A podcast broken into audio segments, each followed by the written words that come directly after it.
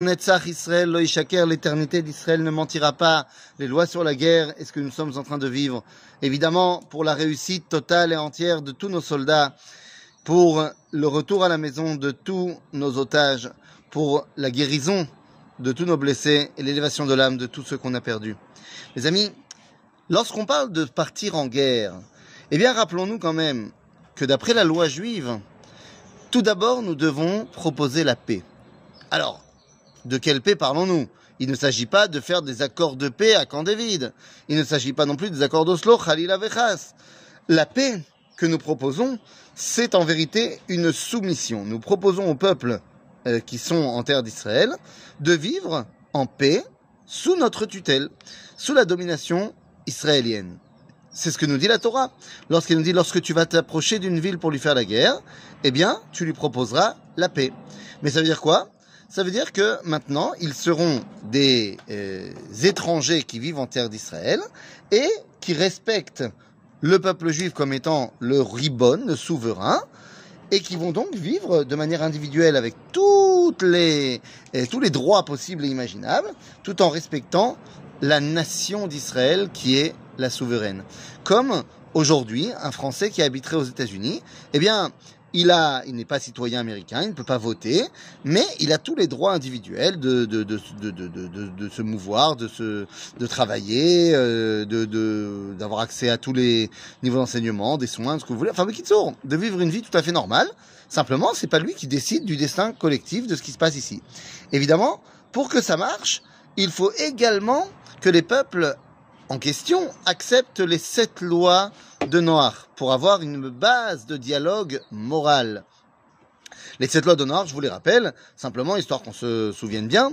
Tout d'abord l'interdiction de l'idolâtrie, l'interdiction des euh, mœurs interdites, l'interdiction du meurtre, euh, l'interdiction du vol, l'interdiction de maudire Dieu, l'interdiction de manger d'un animal vivant et l'obligation de créer des tribunaux pour juger avec justice les six autres lois.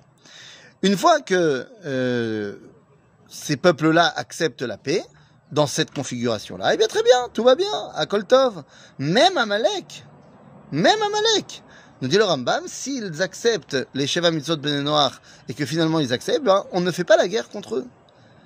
Ils ont le droit de faire tchouva. Et c'est ainsi qu'a fait Yahushua.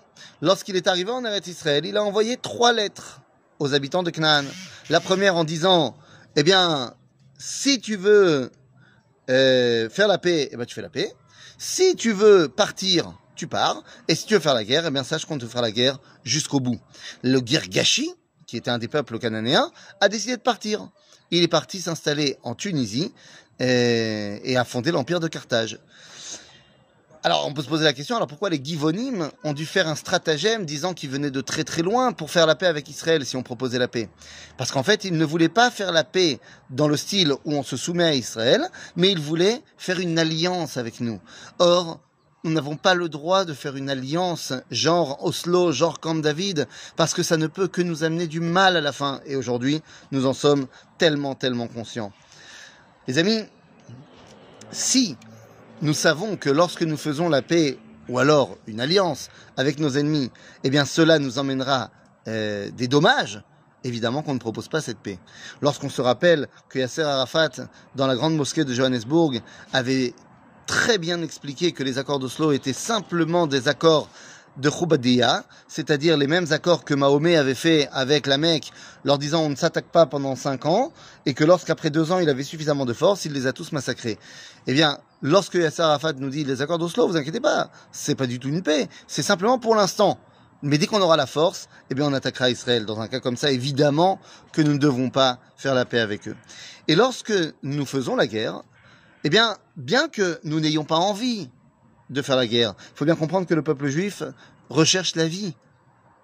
Et pour nous, chaque vie qui est perdue, c'est un drame. Car nous pensons que l'homme, pas que le juif, l'homme a été créé à l'image de Dieu. Et donc, eh ben, devoir détruire l'image de Dieu, c'est terrible. Mais lorsqu'il le faut, eh bien, il le faut. Et nous dit la Torah dans le livre de Devarim que lorsque nous devons partir à la guerre, eh bien, ça doit être une guerre totale. Totale. Et dans la Torah, ça veut dire quoi totale Eh bien, ça veut dire que euh, chaque homme doit y passer. Et pour ce qui était des sept peuplades cananéennes, c'est hommes, femmes et enfants. Alors comment est-ce possible que ce soit aussi difficile? Eh bien pour une raison très simple. Tout d'abord, il faut que la victoire soit totale. Et ça dépend évidemment euh, de l'époque et de l'endroit. À l'époque de la Torah, une victoire totale, ça veut dire tu as tué, tu as tué tout le monde. Aujourd'hui, c'est pas forcément le cas. Aujourd'hui, on peut se contenter d'avoir une véritable victoire militaire totale. Parce qu'il faut non seulement être persuadé que nos ennemis ont compris le message, et deux, parce qu'il faut faire la justice. La guerre que nous menons aujourd'hui n'est pas seulement une guerre pour sauver le peuple juif, mais pour faire la justice, pour ramener la justice dans le monde. Car lorsqu'il s'agit de détruire le mal, eh bien, c'est un véritable commandement divin. C'est notre rôle dans le monde, pas que au peuple juif, mais au monde entier, de détruire le rat. Lorsqu'on arrive à faire cela, alors on comprend que malgré le fait que nous, peuple juif, nous soyons les descendants d'Avraham Avinu, Gomel Chesed ouvre sa tente pour tout le monde, y compris les idolâtres, pour les rapprocher d'Akadosh Baruch Mais lorsque Abraham doit faire la guerre, eh bien, il envoie ses 318 hommes avec lui et va aller faire la guerre et va réussir à battre le mal. Les amis, nous en sommes là. Nous en sommes là. L'homme a le libre arbitre et s'il décide de faire le mal, eh bien, nous devons ramener le bien dans le monde, ramener la lumière dans le monde et nous comporter comme le roi David qui disait je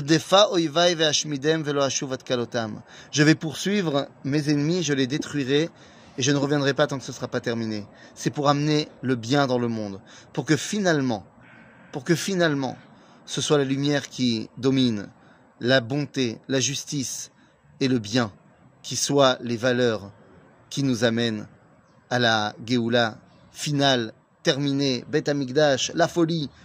Et c'est ce que nos soldats extraordinaires sont en train de réaliser. Que Dieu les aide à réussir dans tout ce qu'ils vont entreprendre. Que Dieu les aide à ramener nos otages à la maison. Que Dieu les aide à nous ramener le kavod et le kavod d'Akadosh Baruch Que Dieu les aide à faire en sorte que le bien triomphe du mal. Amen.